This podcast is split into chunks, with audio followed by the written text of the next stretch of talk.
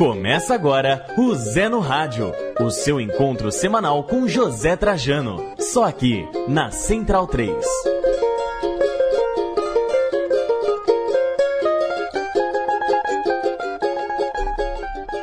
Salve, salve, Zé no Rádio no Ar, edição de número 43 do nosso podcast que chega toda noite de segunda-feira ao vivaço, a partir das 8h30 em central3.com.br, também no Facebook da Central 3, no Facebook de Ultrajane. E olá para você que nos acompanha via podcast. Assine lá o feed toda noite de segunda-feira. Tem um programa novo para você que prefere ouvir no celular, no trânsito, no banho, lavando a louça. Tudo bem, Leandro Amin? Boa Tudo noite. bem, Paulo Júnior.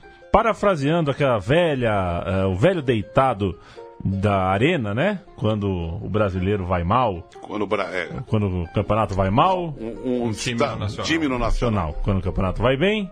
Outro uh, também. É, mais ou menos isso, é. né? É.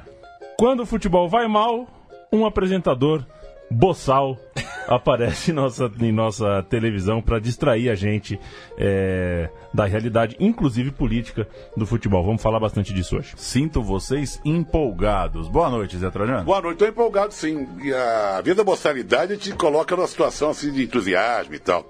Porque não adianta também achar que a gente pega no pé, pegar. Não. Pega no pé quando merece pegar no pezinho do moço.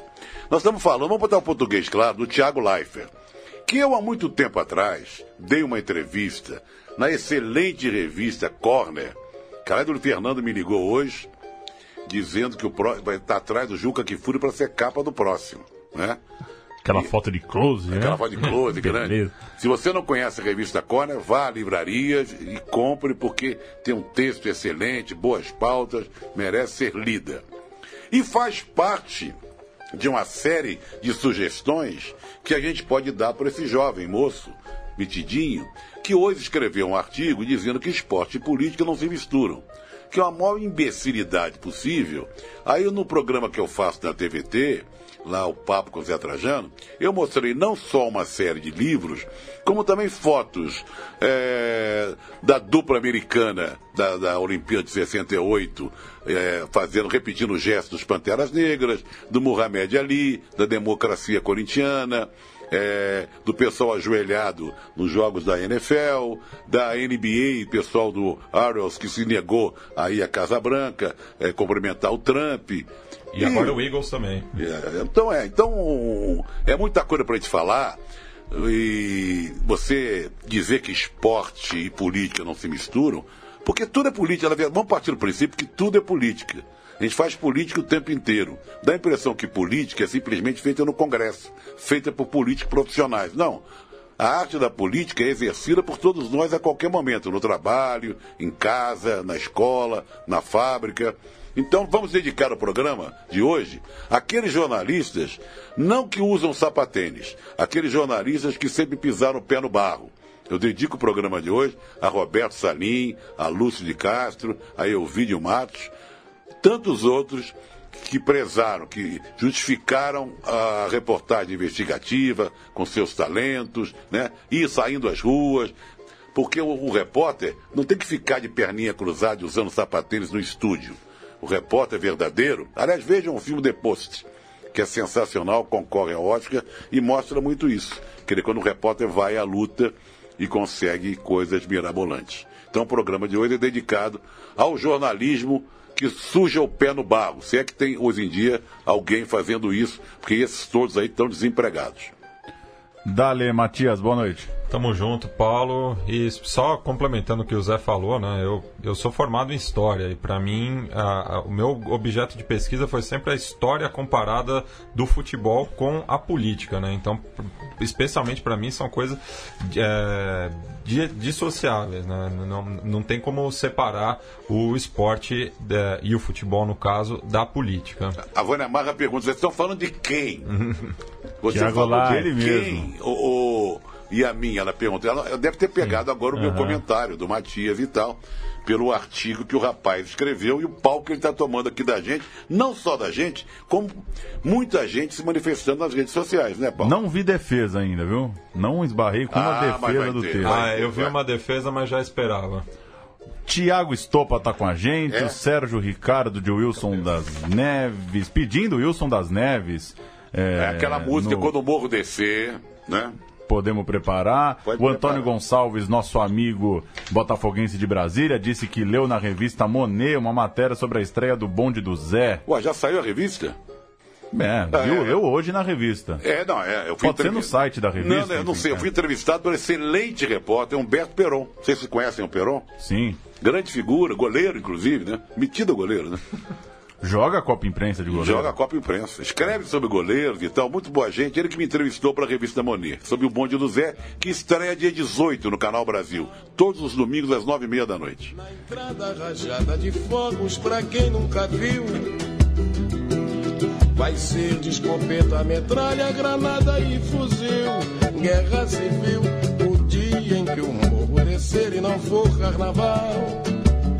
Sensacional, O dia em que o Morro descer e não for carnaval. Wilson das Neves. É, é do Wilson das Neves, que morto há pouco tempo, mas dele do Paulo César Do Paulo Pinheiro. César Pinheiro. Vamos sempre registrar, registrar os parceiros.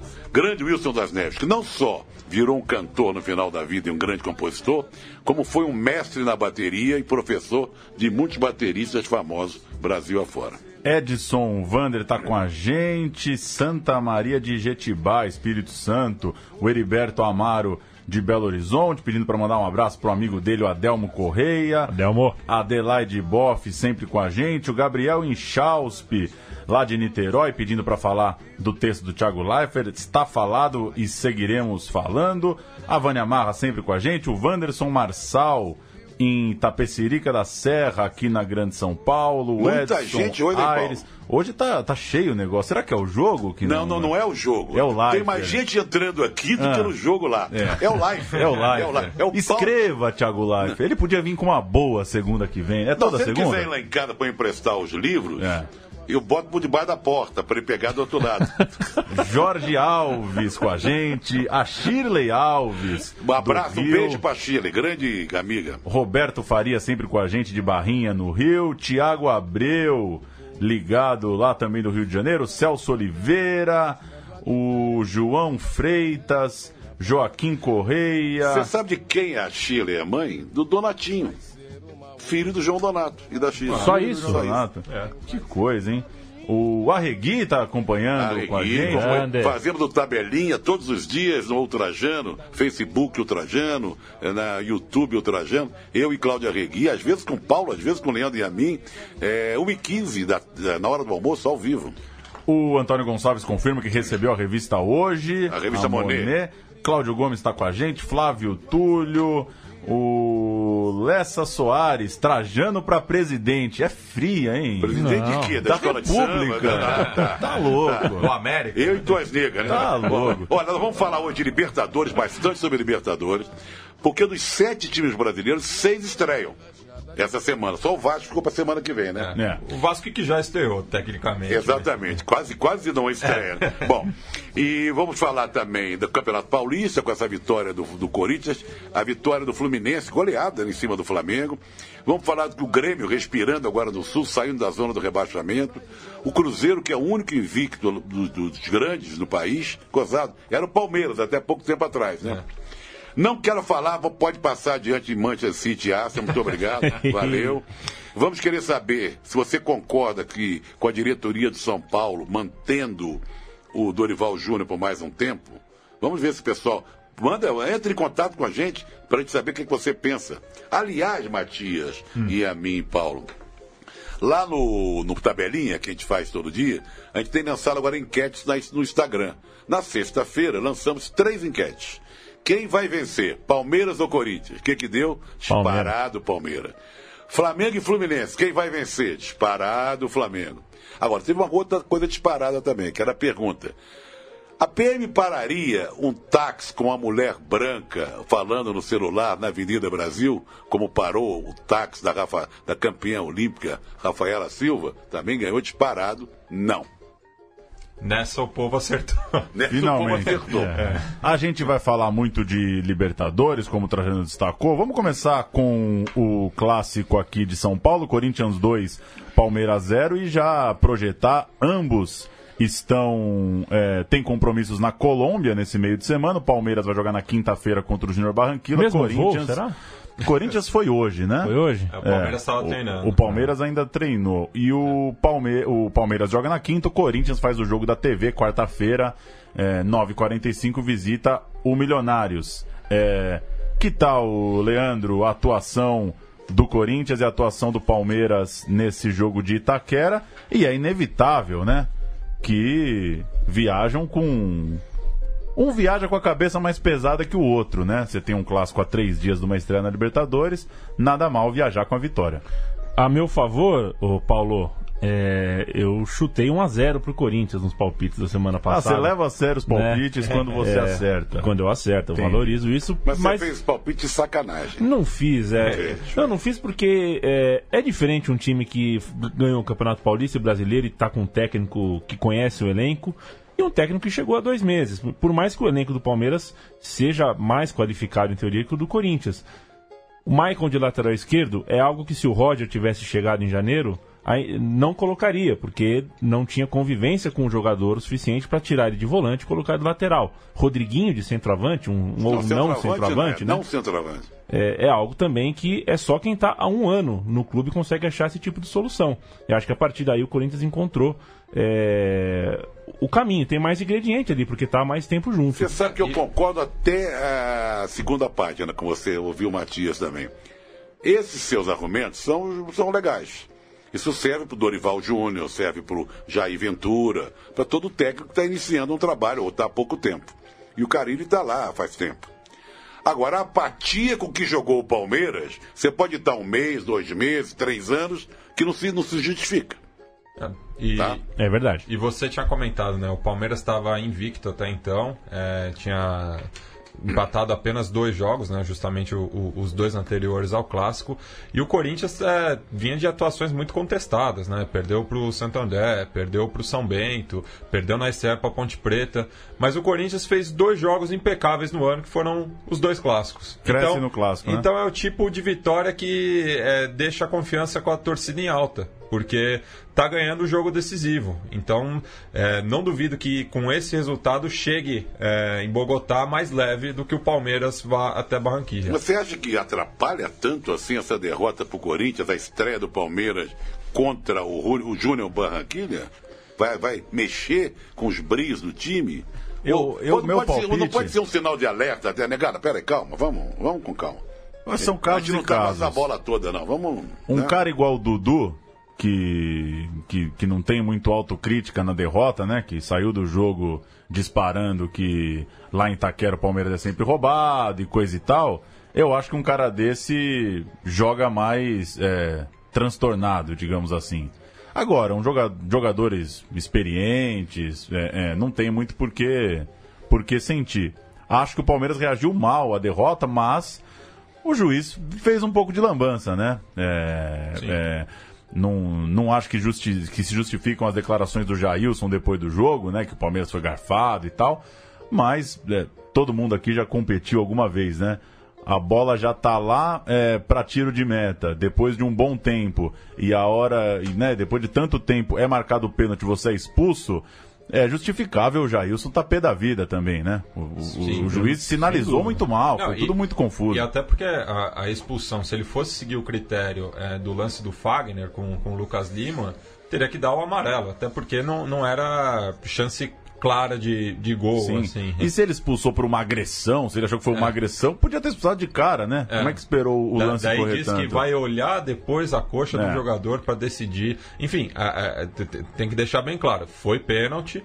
Só que a, a forma como o pênalti foi assinalado que realmente levanta uma suspeição do, do, do goleiro, ainda mais que sai de cabeça quente, porque ele foi o, o principal prejudicado, vamos dizer assim. Nós estamos falando de Palmeiras, não, estamos falando de Corinthians e Palmeiras, é isso? Isso. E a gente já pode emendar, eu acho, nos adversários deles na Libertadores.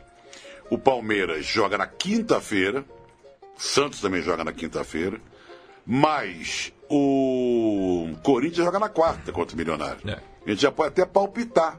Falar, não, vamos esperar, nós temos um convidado na linha Sim, sim. que pode explicar melhor. vamos chamar já já. Chamar já já.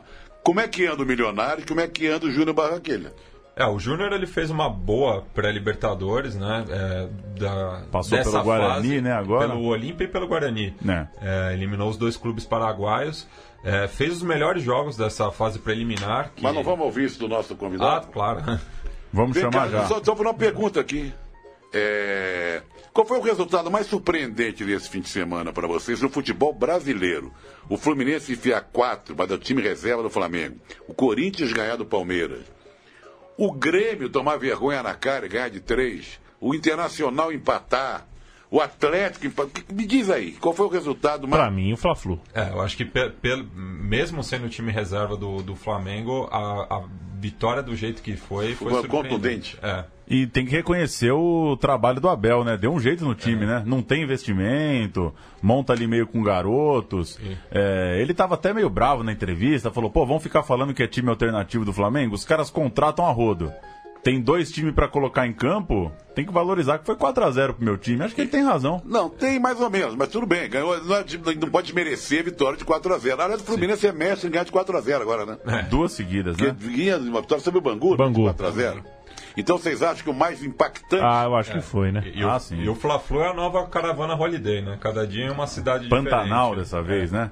Quantos, Qual foi a renda e o público, hein? Vocês têm isso aí? Deixa eu Pra ver se. Porque quando jogou em Cariacica.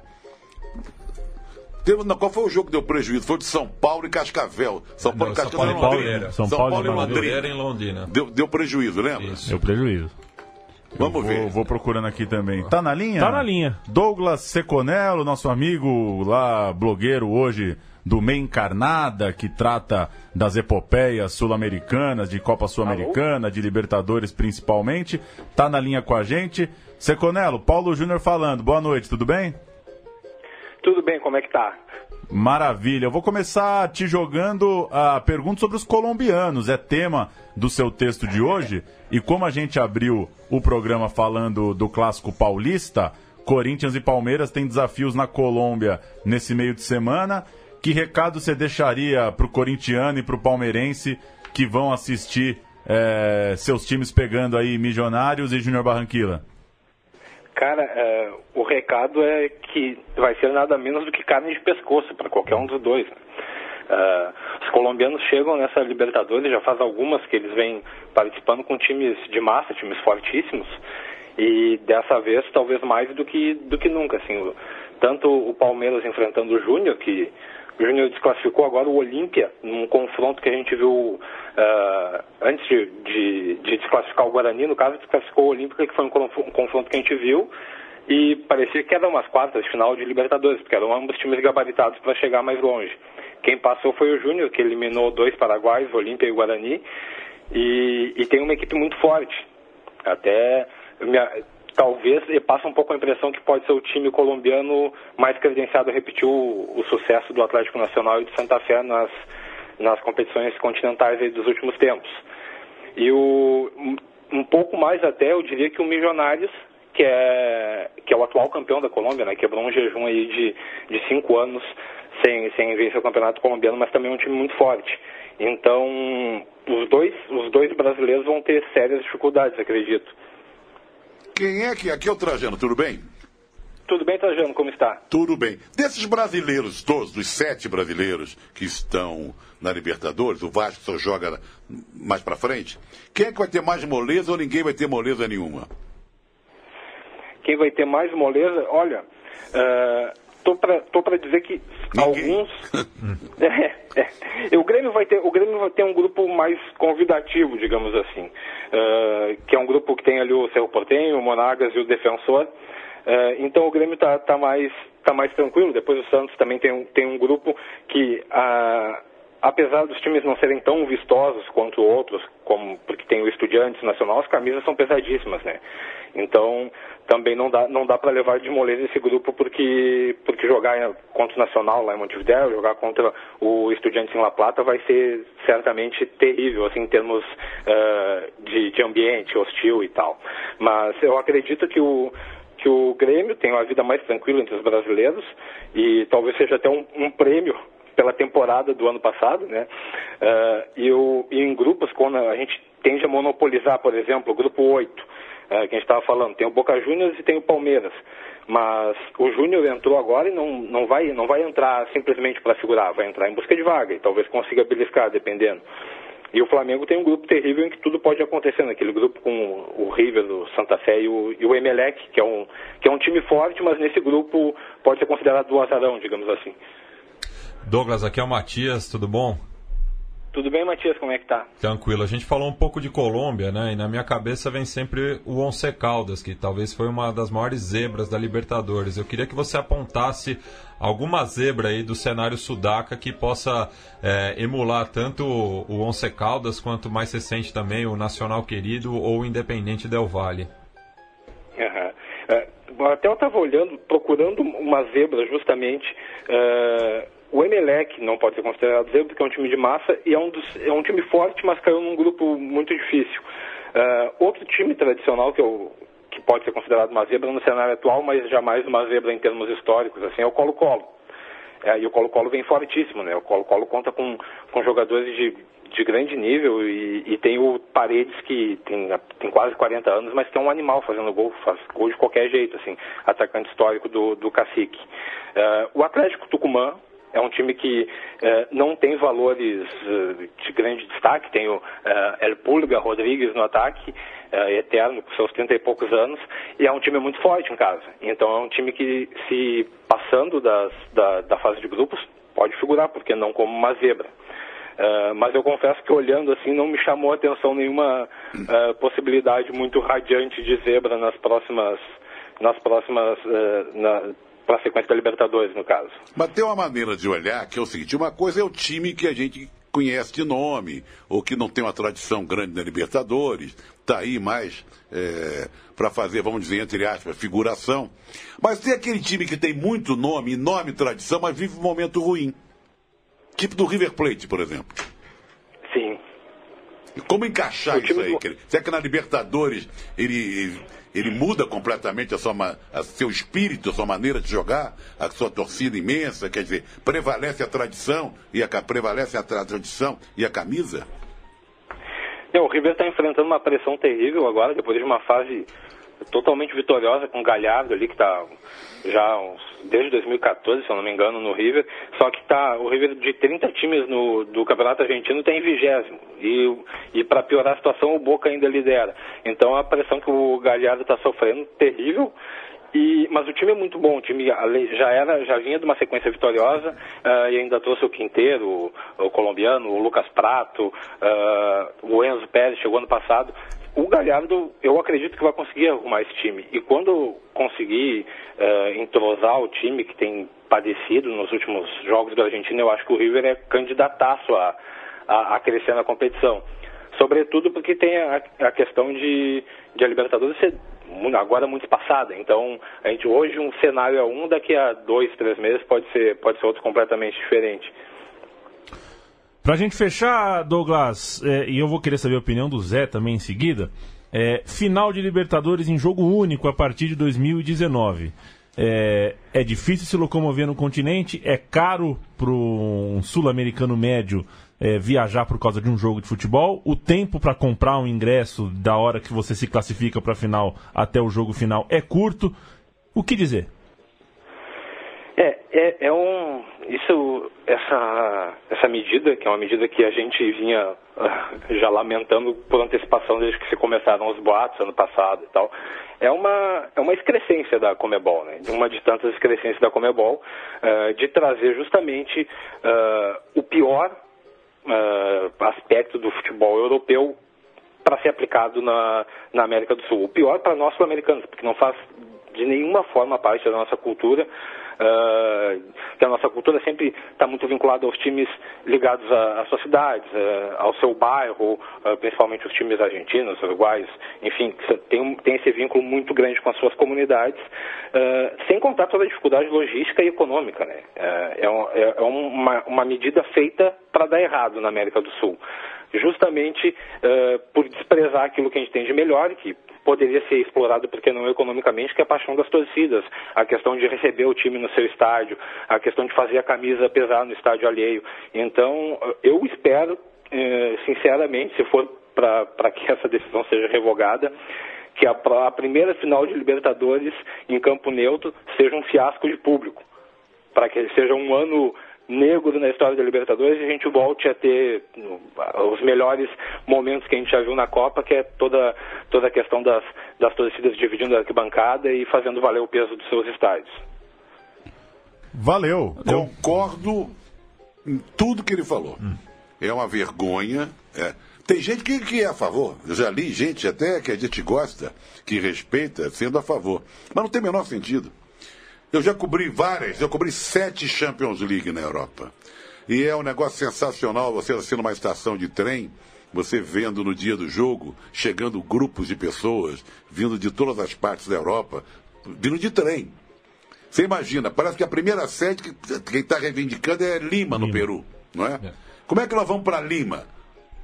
A troco de Imagina, bicicleta, imagina chegar até chegar Flamengo, Flamengo e Nacional do Uruguai decidindo lá. a Libertadores É, em Lima. Quantas pessoas assistirão esse jogo? Como é que vai ser o deslocamento para lá? Enquanto é Lima, tá bom, viu, Zé? Daqui a pouco é Miami, você sabe bem. Não, a Miami faz. É. É, é, ou então na Barra da Tijuca, É. que Miami é a mesma Miami coisa. brasileiro. Vamos ligar pro Thiago Live e ver o que, que ele acha. Ah, deve adorar.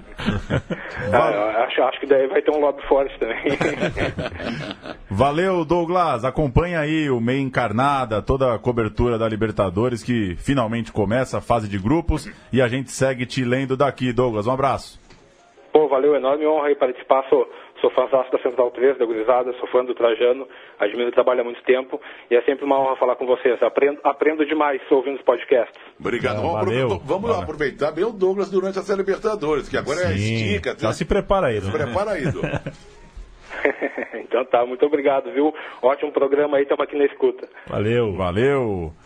Vamos, é, para encerrar Palmeiras e Corinthians, dar o palpite já? Fracionado, Vai, pode vai, ser? Paulo, comanda. Quarta-feira, estreia do atual campeão brasileiro, Milionários e Corinthians, jogo da TV. 2x2. Eu acho que o Corinthians busca um empate também, 1 a 1 Paulo. 3 a 0 Corinthians.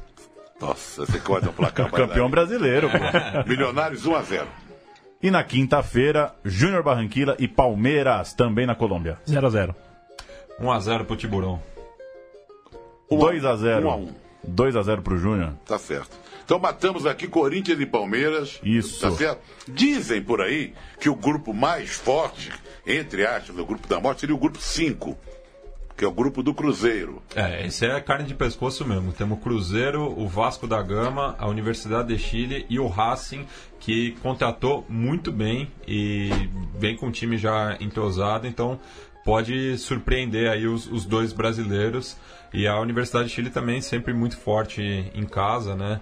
É, perdeu algumas peças importantes, foi campeão no primeiro semestre no Chile, mas nunca é uma equipe para se desconsiderar, né? Então vamos dizer o seguinte: se Mauro Cera Pereira fosse dar o palpite de Racing e Cruzeiro, ele daria o quê? 7 a 0 Racing? 7 a 1 7 a 1 Mauro César que já tá no trem, que vai, faz São Paulo, Avejaneiro, pra assistir o jogo. Exatamente, Valdir. Bom Fala jogo pra assistir Fala em amanhã, Valdir, que é um termo que a gente usava muito. Exatamente, Valdir. É com você. Por causa do Valdir Amaral, que foi um grande narrador no Rio de Janeiro, Rádio Continental, depois Rádio Globo. Vamos homenagear e ouvir Jorge Cury, também que foi um belíssimo, um exímio locutor, narrador de futebol, que, fa- que faria 96 anos ontem. Vamos fazer uma coisa, Zé? A gente vai soltar um gol e quem tá ouvindo, quem matar primeiro ganha um nossos gol que é parabéns. esse? que gol que é? Ah, até minha avó Vamos sabe. ver, vamos ver.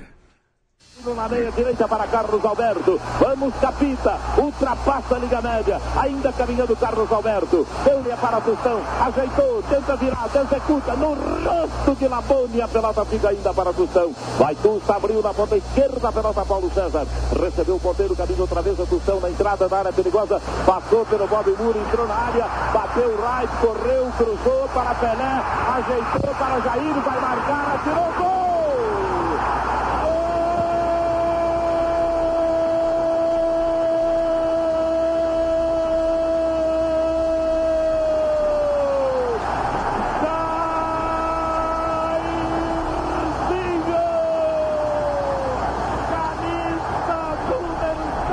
Tá fácil, né? Tá fa- Olha, Tá Jorge. Cury narrava muito. Ele era um homem que nasceu em Caxambu. Agora, pergunta tá fácil também, pro nosso pessoal que tá ouvindo. Ele era irmão de quem, o Jorge Cury? Augusto Não. Cury? Não, irmão de quem, gente? O bom é que o irmão dá pra procurar na internet. É. O Pega gol o não tem irmão jeito, aí. né? Pega o irmão aí. Porque se eu falar, vai te matar logo. É, de pensão, sei lá o que de pensão, comida de pensão. Talvez seja isso. Comida de Dá pensão. uma olhadinha aí, dá uma olhadinha. Comida de de, pensão. pensão. Vê se você acha, por favor. Ah, achei. Achou? Sobe o som um Achei. pouquinho. Comida de pensão. Foi muito sucesso nos anos 50 e 60. Era sucesso do Jorge Cury narrando futebol e do irmão dele, o grande Ivon Cury, gente. Sobe. Pra fazer economia, eu fui morar pensão, onde a boia todo dia era só feijão, feijão. Durante a semana inteira, eu com o coração na mão, Muito bom, né? Isso é shot, né? vinham as compras já da feira. Quase Dois. isso. É, muito bom. E tinha o terceiro irmão. Aí que vai ser a pergunta. Agora que vem. O terceiro irmão, o terceiro irmão, dono de uma voz maravilhosa, foi locutor famosérrimo da Rádio Jornal do Brasil, onde tinha os melhores narradores da época, se caracterizou, infelizmente, por ter sido. Não vou falar agora. Segurou? Figurei. Meteu o João Kleber, hein? É, garoto. Vamos de João Kleber. Essa Tem foi que fala boa. assim: Viva Central 3, abaixo Thiago Life. O cara falou aqui. É isso aí. O Rodrigo Bezerra tá ligado. O Kleber Vinícius matou aqui Brasil e Inglaterra. O Thiago Estopa lembrou que o Ivon Cury fazia escolhendo o professor Raimundo. Chegou a fazer no final da vida. Marcelo Mendes está com a gente. O Antônio Gonçalves também falou de Brasil e Inglaterra. O E- Zé Ezequiel está com a gente E- também. Muita e ele gente ligada. cita o Bob Moore, né, na narração, que no último sábado completou-se 25 anos da morte dele. Isso é uma coisa que eu não lembrava, que ele cita na narração. A bola bateu no rosto, né? A jogada ia terminar numa lambança. Ia Aí terminar, deu não, bateu certo. no rosto, veio, aí o Tostão pegou, girou, jogou debaixo do Bob, do Bob Null e jogou para a área. Ele, no É, livro ele dele deu uma rodopiada ali. Jogou para o meio da área. Pelé dominou e deslizou para o Dominou mal, né? Pelé? É, Dominou mal. Ele tinha uma deficiência, né? É, essa, Ele já tinha rolada, problema no quadril. essa rolada dele era ruim, né? Olha, era um pouco fraca. Foi o jogo, eu tive. eu- Você ficar velho tem alguns privilégios, poucos, né? Porque não é ficar velho é bom, é para inglês ver, né? É, eu estava presente nesse jogo, foi a primeira Copa que eu cobri em loco, e foi para mim o jogo melhor que eu assisti em todas as Copas, e o jogo mais difícil que o Brasil enfrentou naquela Copa. Se não é o Félix, que a gente ma- ma- massacrava, criticava, não foi mole não, foi um a 0 duríssimo. A Inglaterra tinha um timaço Atual que campeão do mundo. campeão do mundo. Tinha Bob Moore e Bob Charlton, né? Você falou de idade, o Rui Castro escreveu hoje na Folha, faz 70 anos hoje, né? Até abri aqui para lembrar. Quem, Rui Castro? Coluna dele é dedicada aos 70 anos. Dele próprio. Dele próprio. Dele próprio. E ele fala, ele termina dizendo: se alguém me perguntar como é fazer 70 anos, direi que por qualquer ângulo é melhor do que não fazer. Bom, eu, eu como já fiz, eu como já fiz, tenho 71, faço 72 esse ano, bom, tomara que eu chegue lá tranquilo. Quero recomendar ao nosso pessoal que o meu livro, Os Beneditinos, já está à venda em várias livrarias e vai ter noite de autógrafo no Rio de Janeiro, dia 15 do 3 na Travessa Ipanema, 17 do 3 na grande Folha Seca do querido Digão, lá na Rua do Ouvidor. Aliás, recomendo quem gosta de futebol, procure a Folha Seca na Rua do Ouvidor. Tem tudo que você imaginar. Não só livros como camisas, flâmulas. É um show. E no dia 23 do 3, aqui em São Paulo, Livraria da Vila da Fradique. É, um per- é um personagem, Zé. Bom lembrar, né? É, O é, ó, Beneditino gente, tem não é pensando Que eu moro na autobiografia. moca, que eu tô sem dinheiro. que eu- não é nada disso. O personagem tá, tá na pior. É o famoso não fui eu, foi meu eu lírico. né? Exatamente. O- vamos voltar a falar de Libertadores. É, terça a gente falou dos jogos dos paulistas. Para passar um pouco com mais detalhe dos jogos de amanhã, terça-feira, Defensor e Grêmio, lá, Racing e palpite logo. Cruzeiro. O Grêmio, lembrando, estava na zona de rebaixamento do Campeonato Gaúcho, finalmente fez um jogo convincente no estadual, passou 3x0 em cima do Novo, Novo Hamburgo, que é o campeão, né? É o atual campeão, mas que tá, Tá pra cair, tá, pra na cair. zona. É, que tal? Palpite e algum comentário? O que, que vocês esperam do, do defensor do título aí, o Grêmio, começando a busca por um, um novo campeonato continental? É, cabe lembrar, né, que o do, do, da- do Campeonato Gaúcho, o time considerado titular fez apenas dois jogos. Mas perdeu um. Perdeu para o Cruzeiro na Arena e ganhou do Brasil de Pelotas também na Arena. É, ganhou uma moral também, né, com o título da, da Recopa Será? conquistado. Sim, sim. Talvez uma moral tenha ganho, mas não gostei do, do time. Não, não é aquele time que encantava. Eu acho que sem o Arthur perde muito. Tudo bem, é um título. Fecha o ano com título, começa um ano com outro título. Mas eu acho que o time não tá com aquele embalo que tava. É, mas como o Douglas falou também, né, um grupo acessível vai estrear contra o, o Defensor em Montevidéu é, amanhã.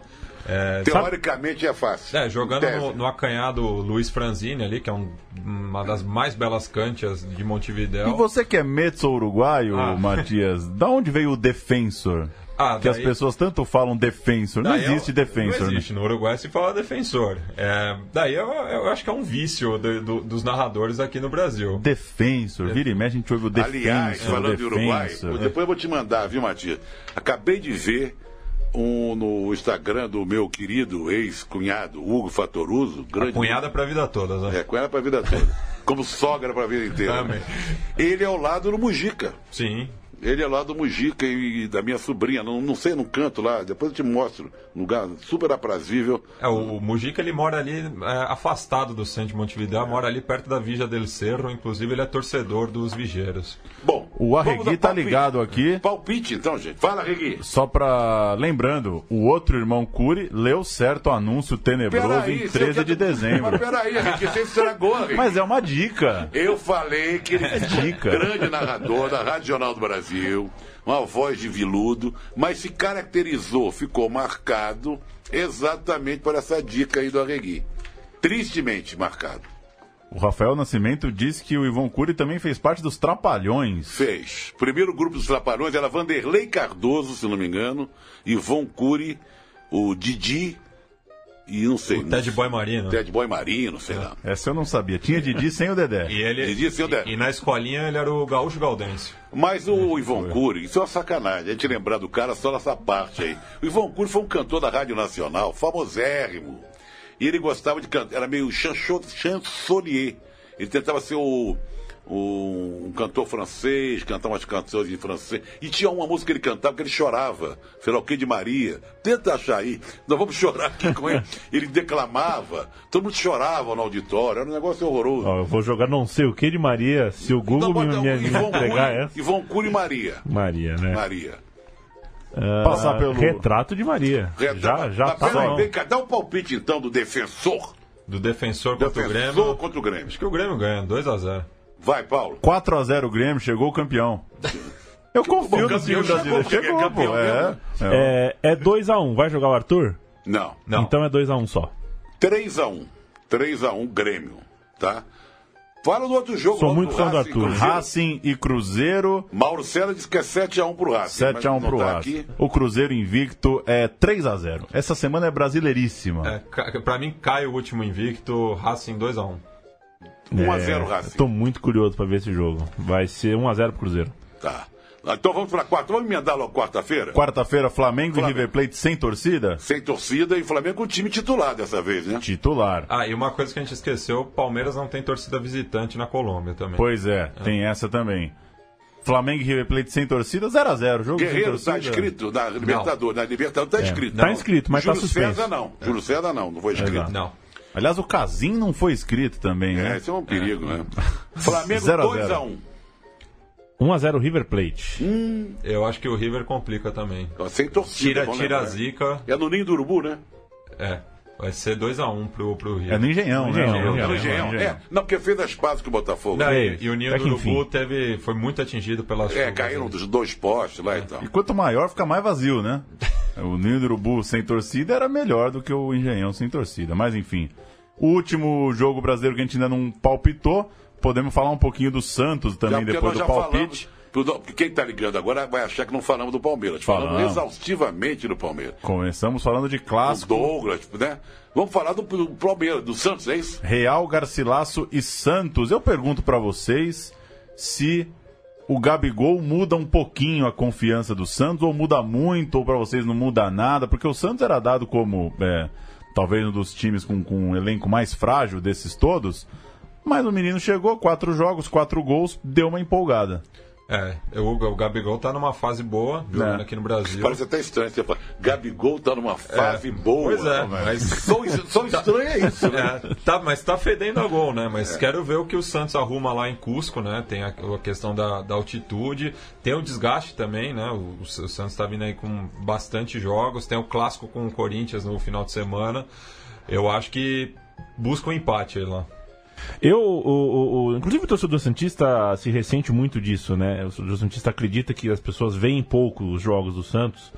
E desses quatro gols seguidos que o Gabigol fez, eu assisti um jogo desses quatro, né? Além do jogo que a gente estava junto, inclusive, mas assistiu mais ou menos, Mas né? Santos Foi o jogo contra, vão ter contra o São Paulo. Que o São... Mas ele não Ele vai tá jogar. suspenso. Tá Ele não suspenso. joga, é verdade. É. Tomou amarelo. amarelo, é isso aí. mas não dá pra. Dá- Se não dá pra fazer uma análise sem ver um jogo, também não dá pra você ignorar que quatro gols em quatro jogos em um time que tava é, tropeçando, principalmente no setor Não, mas ofensivo, não é- pode ser só. Ô, Yamin, que me só- espanta não é fazer quatro gols em quatro jogos. É como ele não fazia gol nenhum lá fora. Em um Sem ano dúvida. e meio. Ele fazer quatro gols em quatro jogos contra times de meia tigela faz parte mais ou menos do repertório dele quando, antes dele viajar. Não é isso? Mas ele mudou. Por isso, por isso que ele foi parar na seleção brasileira, na seleção olímpica e foi contratado pela Itália. Mas mudou a autoestima do Santista, né? Não, não, eu eu, tenho sei que eu quero sentido dizer que. o seguinte, que eu não- à medida que ele faz quatro gols, cada vez eu me pergunto mais porque ele não fazia nada lá fora. Isso que é estranho. Será que ele não conseguia fazer nada? O Benfica não, não- não conseguia jogar no Benfica. O mistério de não Gabigol. é, não entrava em campo, reserva do reserva. Dois gols em um ano e meio. É um mistério. Esse que é o mistério. Ele fazia quatro gols. Dois gols atrás, né, Zé? Na semana passada eu te Olha. perguntei se existe isso de jogador de. que só se. só consegue viver em uma cidade, né? Claro, então num time só. Ter jogador É. num time só. Também tem. O que, que eu vou- fazer? O Gabigol talvez tenha que ficar velhinho de bengala. Mas ele já Aí daqui- falou que ia voltar para a Europa. Pode dizer que não, eu posso ser o Gabigol lá. Tomara que seja. daqui uns 15 anos, um documentário sobre o Gabigol, achando gente em Lisboa que viu o gol dele. Não, eu vi o gol do Gabigol. Olha, sabe que eu vou aproveitar? Eu vou inverter aqui a ordem, porque nós temos também, já que vou inventar, puxar uma coisa pela outra. Estamos falando do Santos, estamos falando de Gabigol, vamos falar de gente muito maior do que Gabigol. Dorval, que hoje faz Grande. 83 anos, que foi de um ataque inesquecível. Esse sim. Esse, esse ataque não fazia quatro gols em quatro jogos, faria 40. Que é maneira de dizer. Dorval, Mengalvio, Coutinho, Pelé e Pepe. Não é? Depois teve Dorval, Mengalvio, Toninho Guerreiro, Pelé e Edu. Teve Abel, não foi? Mas o Dorval jogou anos e anos como ponta direita desse esquadrão, que foi bicampeão do mundo, não sei quantas vezes campeão paulista. Depois ele acabou, jogou no Atlético Paranaense. Terminou a carreira na Venezuela. Na Venezuela. Carabobo. Carabobo. É. E porque o Atlético Paranaense teve uma época que contratou um bando de jogadores veteranos e foi campeão. Djalma Santos, Belini, próprio Dorval. Então, celebrando aqui, porque a gente tem que sempre lembrar desses ídolos que ficam esquecidos. Claro que só os mais velhos vão lembrar. Mas a história do Santos, Dorval, Mengalvo, Coutinho, Pelé e Pepe não pode ser esquecida. Então, parabéns pro Dorval, que é gaúcho, inclusive. 83 anos, é de 35. E outro registro de aniversário, esse de 83, 1983, é o Pepe. Que não é o Pepe. Qual Que não Pepe? é o ponto esquerdo Não, não é o, não é o Esse José foi Macia. ontem, Não é o né? Zé Macia. O Zé Macia foi ontem, né? É, esse, é, esse é o alagoano 25 Pepe. O Luso Alagoano. Que semana Luso pros Alagoano. Pepes, hein? Batia até na mãe, né? Segue batendo, né? Segue. Tá, tá no E Besiktas Pepe agora. e Dorval é um dia de diferença. É. O Pepe é De uma ontem, ponta para outra é um dia de um diferença. dia de diferença ou horas, né? Não, não, não dá pra saber. saber. Mas para, o Pepe, a gente não pode também colocar o Pepe num nível baixo. O Pepe jogou muitos anos no Real Jogou, Madrid. jogou. Foi, foi considerado o melhor jogador É. da final da, da última Euro, no qual Portugal foi campeão. E pelo alto é um dos grandes zagueiros que eu vi jogar. É, Pô, é completa. impressionante a qualidade dele pelo alto. Completa efeméride de São Paulo, falta uma. Dorval, Pepe e Cazu. Cazu. Cazu. 51 102 anos. 102 anos. Segue, Guinness segue jogando. E joga na segunda divisão do, Ja- do Japão. Ele tá com 40 e vai fumaça, né? 51. 51. É. E não boa ideia. Como que você chutaria, se arriscaria a dizer qual que é o nível da, da segunda divisão japonesa pro Kazu fazer gol com 51 anos? Olha, não sei porque a segunda divisão da China já teve Vanderlei Luxemburgo como técnico. É, e mal, em nono né? lugar. É. Quer dizer, você acha que tem uma diferença muito grande entre a segunda divisão da China e a segunda divisão do Japão, hein? Curiosamente, eu estava assistindo, né? Nada, absolutamente nada. Eu e Chico estávamos assistindo um programa que junta o, o- juntou o Zico e o Fagner, né? Conversando, e o Zico contando que em 91, no- 92, por aí, começo dos anos 90, acho que um pouquinho mais pra frente, ele com 41 anos fez 21 gols em 21 jogos na segunda divisão japonesa. Então. Você sabe que tem um vídeo correndo na internet cobrando falta. Eu acho que no campo do Zico. Bate falta um garoto, acho que deve ser o filho do Zico, aí o, o Zico coloca onde a coruja dorme. Aí vem o Ronaldo Fenômeno, dá na mão do goleiro.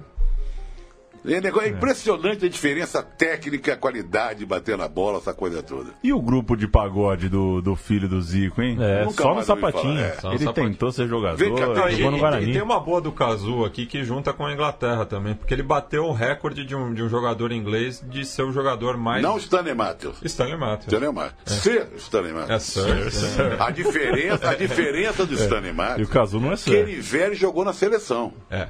É. Né? Chegou a jogar velhinho na seleção. O Kazu jogou Mundial de futebol de salão pelo Também. Japão, Mas isso aí é. Jogou, Não jogou beat soccer também, não? Não, Ah, tá. Vem cá, nós falamos de todos os times de São Paulo, porque tá todo mundo na Libertadores. Falamos de Campeonato Paulista e não falamos uma vírgula do São Paulo. O torcedor São Paulino pode ficar chateado com a gente. Quarta-feira, São Paulo e CRB. São Paulo Copa do Brasil. Copa do Brasil. E agora é um, jo- é, é um jogo e só. volta. Não, Agora é ah, não, volta. desculpa. Agora é ida e A- volta. Antigamente era um jogo só. É.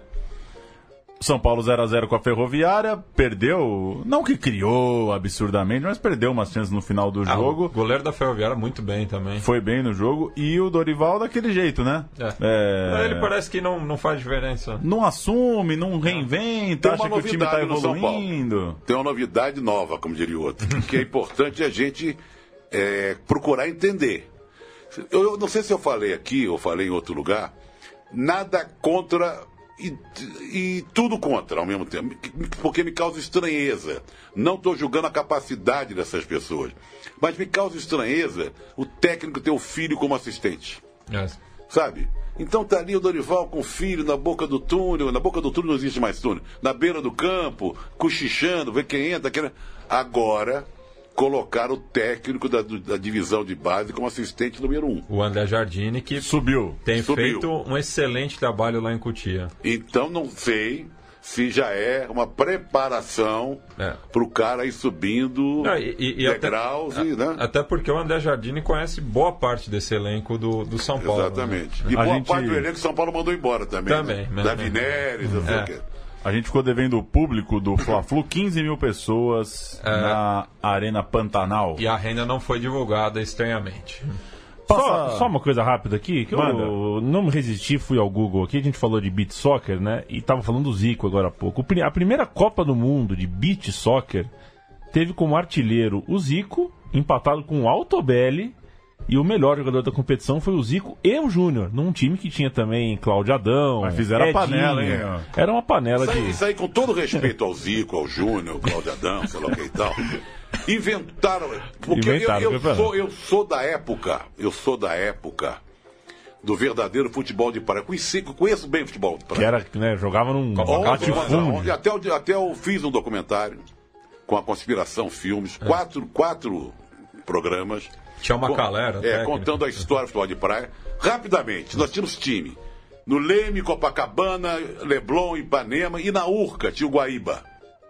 Eram jogos a sábado à tarde, jogos sensacionais. Os craques da verdadeiros craques da praia, para um parênteses, o Júnior jogou na praia bem, o Paulo Cera Caju jogou bem, o irmão dele, o Fred, jogou bem. Vários desses jogaram futebol de praia, futebol de praia, 11 contra 11. Mas os verdadeiros craques da praia, não foram para o campo. Um ou outro tentou. O Tubarão tentou jogar aqui no Santos, não deu certo. O Santoro tentou jogar no, no Botafogo, acabou na África do Sul. Mas os craques da praia, Geraldo Mãozinha, Parode, Cano Longo, Pelicano, Chefe Alvim no gol, sabe? Lula, esse Lula chegou a jogar no Botafogo na ponta esquerda. Eu conheço muito a história do futebol de praia. Esses são os verdadeiros. Sabe quem jogou futebol de praia? Heleno de Freitas, Heleno de Freitas, João Saldanha, Stanilau Ponte Preta, o Céu de Porto. Então a história do futebol de praia é muito rica. O beat soccer veio para esculhambar com o futebol de praia. Do mesmo jeito. Apertou, né, Do mesmo campo. jeito que o futebol de, de futsal, que é chamado hoje, eu sou da época do futebol de salão. O futebol de salão começou no meu América, não sei se você sabe disso. Primeira vez que foi criado o futebol de salão no Brasil foi no América. E o Rio de Janeiro, onde tinha os melhores times, América, Vila Isabel, Grajaú, Vasco, Fluminense, Astória, Maxwell, Cada dos Poveiros, Traz dos Montes, tudo. Depois, isso foi diminuindo, diminuindo. O Ceará começou a ter grandes times, Sumóvel. E depois São Paulo também aqui. Com Palmeiras, que teve. Os que vieram do Rio, vieram do Vila Isabel. Serginho, tido como o maior jogador da história do futebol de salão. Aí vê esse futsal, que não tem nada a ver com futebol de salão. O Rio acabou com o futebol de salão, quase não tem mais time. São Paulo também você não ouve falar. Virou essa coisa. Vieram os times. São Paulo você ouve uns times. Aí tem Santa Catarina, não sei o quê. Times de empresa, troca toda hora de patrocinador, né? Não tem. Eu quero dizer o seguinte, essa geração Falcão, essa geração Falcão, não, não me enche os olhos. Eu sou saudosista nessa coisa, porque eu vivi muito isso aí. Sabe muito. o Paulo é falconista, viu? O Falcão me convenceu. Ele me Mas convenceu é que é outro bom. esporte. O futsal, o futsal não tem nada a ver com o futebol de salão. Do mesmo jeito que o beach soccer não tem nada a ver com o futebol de praia. Isso é onde eu queria chegar. O, Pa- o- o Falcão, né, Paulo, ganhou a Copa do Mundo com o rosto paralisado. Paralisia Isso- facial. Entrou, tocaram isso- lateral, o cara fez o gol. Isso não, mas não, realmente. não quero dizer que é outro esporte. É, Eu outro entendo, É outro esporte. Mas a discussão é boa, O né? Falcão Tem que- Agora, Não deu lateral certo com no o pé ou com a mão? O lateral era com a mão, né? Agora com o Lateral pé. com a mão, não podia ter gol dentro da área. Não deu de goleiro Lia, eu tô... vocês estão brincando comigo. goleiro Lia é a vovozinha. pô. Né? Eu queria saber por onde anda o Neném, né? O atacante. Neném. E o Magal, hein? Cadê você? Magal. Vocês tiveram tênis, o Wander Carioca também? Wander Carioca. Olha, Carioca. Tá jogando até hoje. Sim. Joga até hoje Foi o Wander campeão pelo Carioca. Corinthians. Gordinho e tal. É. O Vander é treinador, né? Vamos dar voz ao nosso pessoal? Vamos ver aqui quem tá participando.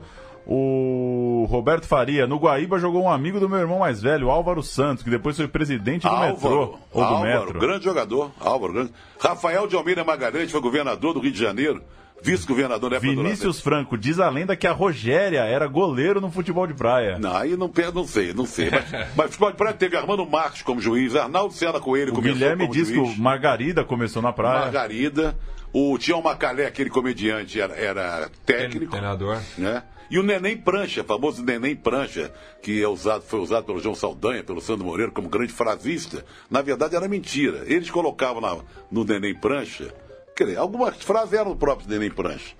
Tipo, tipo pênalti é, tem que é tão importante que o presidente do clube devia cobrar. É.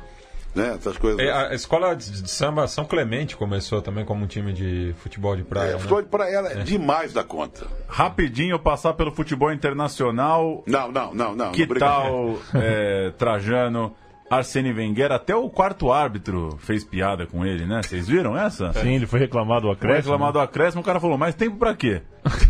É melhor acabar logo. Foi, foi, uma vergonha, vergonha atrás de vergonha. Eu já tinha tomado um nó do Tottenham pelo campeonato, pela Liga, pelo Premier League. Eu estava todo prosa, achei que ia comemorar. O time não jogou nada, foi envolvido completamente, tomou um baile, erros primários de passe, primeiro gol tal do Mustafi, pede falta, ele vinha recuando, e o Agüero, muito inteligente, fez o gol. E, e isso que o Manchester City vinha de um batacaço contra o Wigan, né? É, então é, é uma fase lamentável, sobra para o Arsenal, a Liga Europa e vai pegar o Milan. Logo agora que o Milan engrenou. Ele podia pegar o Milan de, de- de três meses Antes atrás. Agora com o Gattuso, o time ganha de todo mundo. E agora o Arsenal vai pegar o Milan. Que fase, né? O Gary Neville, que é Comentarista. comentarista hoje, estava indignado. Ele escreveu: Não existe andar em Wembley. e ele disse que viu jogadores do Arsenal andando em campo. Ele ficou indignado. É um deles. Ele falou: quando se chega numa final em Wembley, você não tem o direito de andar em campo. O Não- cara mais morto do suporta. futebol é o Ozil. Ele é capaz de não jogar nada, nada, nada, nada, nada. Aí quando você quer matar o Ozil barrar, dá um jogo contra um time de pé rapado lá, ele joga pra burro. É Tem muito disso, tem É. muito disso. Faltaram os palpites para a Copa do Brasil. Vamos lá. Pode ser? Pode. Atlético Paranaense Ceará. O Atlético Paranaense passou por um jogo absurdo Cinco né, a na última semana. Tubarão, né? Tô com o Fernando Diniz. 5x0. Eu acho que o Vozão apronta. 2x1. Você No acha? sintético. Você acha? Eu acho. E esse, agora são dois jogos, né? São Dois. dois jogos. Então um a um. 4 a 0 pro Atlético Você tá Paranaense. bem. pô, Eu confio no, no- no trabalho do meu é, furacão. Internacional e Cianorte. 1x0 Magrinho. Dá 2x0 pro Inter. Internacional empatou nessa rodada no Gaúcho. É, com o São Luís. É 2 a 0 Internacional. 5 a 0 Internacional, Cianorte vem mal. Na, Vem cá, onde é que a Copa rede tá Brasil. balançando legal agora? É no, no Paraná? Onde é que é? Mineirão? Como é que é? Botaram a rede pra Ah, estofar? vai, de, vai de novo no Mineirão. Mineirão, Uma coisa né? maravilhosa. Tá bonito, né? Vamos lá. Fluminense e Havaí. 3x0. Dessa vez não vai ser 4, vai ser 3. 3x0. Eu acho 3x1. O Havaí vem bem. 2 a 0 Fluminense. 3 a 1 pra dar 4, que o Fluminense entra no 4. Goiás e Coritiba. Um jogo Esse imprevisível. aí. Não... Cima do muro. 1x1 e vamos pro Couto. 1 a 1 vai. Oxo. 0 a 0 também. Ponte Preta e Sampaio Correia. Jogão, hein? Que- Cá entre nós. torcida da Ponte revoltada com o Eduardo Batista vai ser 0x1. É, a Ponte perdeu É. ontem pro Mirassol. Você, mas na ponte eliminou o Inter de Limeira pra estar aí. Até aí. Eu 1 a acho 0 ponte, vai. 1x1. 1 a 0 Ponte. São Paulo e CRB. Se, ó, se perder do CRB, Não, nem, nem da coletiva. aí não vai dizer que Já precisa de tempo saindo. pra treinar. Acho que ganha. Daí a fazer dois gols é demais. 1x0 São Paulo. Eu acho que ganha 2x0. Acho que agora eu vou com o Paulo. 3 a 1 0 a 0 Figueirense e Atlético Mineiro pra fechar. Atlético Mineiro tá ruim, hein? Tá. 2x0 pro Figueirense. Filho do Romário em campo, hein? É, 1x1. Filho do Romário. Fala- falando, em- um a um, falando em Romário. É. Romário, hein? Como o Romário se mete em confusão na hora de dar apartamento, terreno, pensão alimentícia. Eu não sei o que o cara fez com dinheiro, porque que deve trinta e tantos milhões de imposto. E parece que os apartamentos não são dele. Tem, um, tem uma casa com um campo de futebol no nome da irmã. E levaram a Ferrari, sei lá o que que ele tem. Coisa de maluco, rapaz. Figueirense e Galo. Um a um. 1 a 0 Galo. Fechando aqui o giro de palpites. Deixa eu ver quem tá participando ainda. Zé França, Trajano, queria saber quem jogou mais no pique Riverino ou Zico. Não dá pra comparar, já não dá. Uma coisa não tem nada a ver com a outra. Rivelino era mais meia, meia, naquela época meio de meio de campo, fazia dupla. É, Tião e Rivelino, quando era dupla do Corinthians. O Zico era um ponta de lança, mais enfiado na frente. Vinha de trás, mas na ponta de lança. Bota a Maria Creuda no ponto aí pra terminar com, né? O Arregui mandou aqui que o palhaço, craque na praia dos anos 80, é fi- filho do Aparício Pires, o jornalista. Aparício Pires, famoso Apá, trabalhei com ele no Jornal dos Esportes, grande jornalista, torcedor fanático do Vasco. Ele, vou te contar uma coisinha do Aparício, ele recebia a coluna do Palhaço Nelson Rodrigues. ele, a, a coluna do Nelson Rodrigues ia pro Jornal dos Esportes. Eu fui diretor do Jornal dos Esportes. Ele era editor, eu peguei o lugar dele. Mas ele continuou trabalhando pela competência, me ajudou muito. E ele, e o Nelson Rodrigues não dava espaço na máquina. Sabe, aquela de você batia na máquina, escrever de lado. Vinha assim. tudo um borrão. Vendia tudo. Então ele conseguia, com a caneta, dar um jeitinho e ia para oficina, porque tinha que ajeitar a coluna do Nelson Rodrigues. Escrevia de qualquer jeito. E ele é autor, porque ele, ele, ele fazia uns bons títulos, ele é da escola da última hora, escola de jornal popular. Ele que inventou o garoto dinamite. Quem deu o apelido de dinamite pro Roberto foi o Aparício Pires. Mas que máscara, o Nelson Rodrigues não dava nem espaço. Não dava, na máquina não dava. Que máscara, hein, meu? Pô, custa nada, né? Tá nada. Muita gente ligado com a gente, o Roberto Faria, já citei, o Rui Silva, ah, o Zé Libório, quem mais? O Flávio Miguel. Muita gente hoje participando. Celso Oliveira, o Flávio Jean Miguel, nome Quinelato. cineasta espanhol. Zé Libório, parece coronel do Nordeste. Não é não? E o Renato Valinho. Re- Renato o quê? Va- Va- Valinho? Valinho. É do interior. É do interior. É do né? interior. O Rodrigo Bezerra tá indignado aqui Bezerra com o Rio é de de Ceará. Janeiro. Vamos de música? Maria Creuza, 74 ou 75. Cantora. Cantora. Intérprete. Cantou muito tempo junto com Toquinho e Vinícius.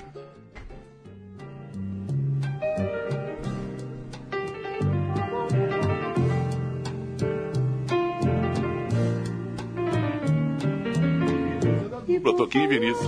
em saudade. Onde anda você?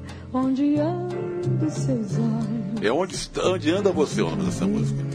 Onde anda esse corpo que me deixou morto? Ao vivo em 79, isso que a gente tá ouvindo. E por falar em beleza, Beleza. onde anda a canção que se noite? Salve Maria Creuza. Maria Creuza. Que beleza. Nós falamos aqui da Libertadores, nós falamos do Rio. Minas Gerais a gente falou pouco, que o Cruzeiro é o único time grande, invicto, hein? Ganhou de 3 a 0 do Boa.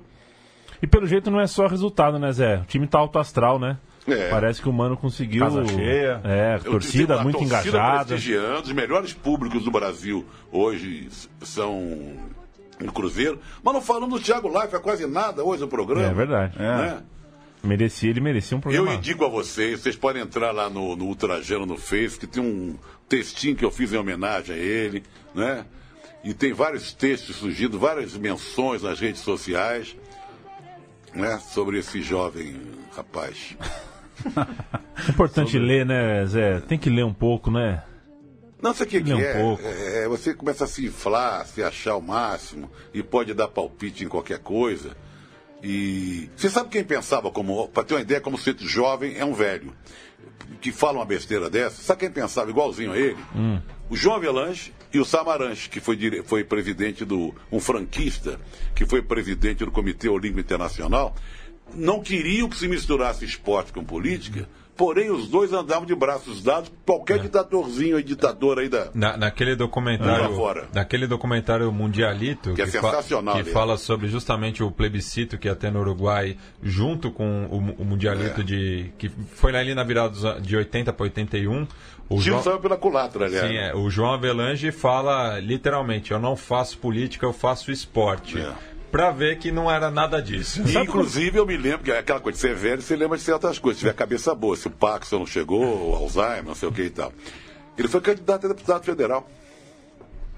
É mole. Mas sabe. Quando era presidente da CBF. Não que dá tem- ideia pro CBD, menino aí que. CBD na época. Sabe que tem. Eu fico pensando na rotina, né? A gente aqui que a gente senta pra escrever, tem uma rotina, toma um café antes ou depois, tem a hora que a gente gosta mais, gosta menos, de madrugada. E o cara tá apresentando o Big Brother, né? Fico pensando que hora que ele sentou no computador e falou: Eu vou escrever um texto sobre política e futebol. Tava com o Big Brother, o pay-per-view do Big Brother devia estar no plasma, na sala dele, né? Eu não sei se ele tava mal dormido, se ele Mas dormiu qual, de foi- madrugada. sabe qual é o problema maior? Porque Ian? não é esse, não. Ele pode escrever o que ele quiser, tem todo o direito. Sim. E a gente tem todo o direito de criticar e achar ridículo. O pior disso tudo são os seguidores do sapatênis, da leitertização do jornalismo esportivo. Isso que é pior. É. Sabe? Que não é jornalismo, é entretenimento. É, que eles É, confundiam segundo- o jornalismo com o entretenimento e virou uma escola, virou um jeito de ser, seguido por vários, várias pessoas que trabalham em várias emissoras de rádio, de televisão e o Diaba 4. Quero cumprimentar aqui os companheiros do Jornal do Brasil, jornal que eu comecei a minha carreira aos 16 anos, em 1963. Fui companheiro de gente muito importante, aprendi muito com eles quando a sede era na Avenida Rio Branco. Depois de oito anos sem ir às bancas, apenas como um site. O Jornal do Brasil volta impresso. Foi esse domingo para as bancas. O Rio de Janeiro festejou a volta do JB. Ziraldo. É, repetiram coluna do João Saldanha, do Sandro Moreira, do Armando Nogueira. Foi uma edição saudosíssima, na verdade. Na verdade, o jornal começa para valer essa semana. Se tivesse sido só uma homenagem, tá ótimo também, né? É bom. Homenagem é bom, é bem-vindo. Claro, claro. é- Não é pouco, não. Mas vem cá, tem, tem, tem direito à música final ainda? Musiquinha final? Chama a música Pode final. Se você ia botar aquela do, do, do Ivon Cury, da Maria, não tinha o negócio? Só pra te sentir um Ah, pouco. Retrato de Maria. Olha Ivon Cury. Ivon Cury. Acabou-se a noite, Olha só, presta atenção. mais uma noite sem Maria. Tá bêbado. Maria, que era meu grande amor. Agora é só essa fotografia. É mole ou que é mãe? Que coisa, hein? Não, presta atenção, Mas calma um pouquinho. fotografia não fala. Fala. Escuta aqui. Ele falava isso olhando para uma foto. As pessoas choravam em casa. Mas eu acho que para acabar num astral diferente tem um Ah, Johnny Cash, bom. né? Ah, não, bom. Senão vai ser uma choradeira aqui no Senão não estúdio. dá. Estúdio Mané Garrincha, aliás, né? Vamos de Johnny Cash Johnny pra Cash pra fechar. acabar, Lembrando, assine o feed, busca aí no teu celular, Central 3, Zé no Rádio, toda segunda noite. Tem um programa novo aí, já cai direto pra você ouvir. Valeu, senhores. Valeu. Até semana que vem. É a segunda. and it makes a fiery ring. Bound by wild desire, I fell into a ring of fire. I fell into a burning ring of fire. I went down, down, down, and the flames went higher. And it burns.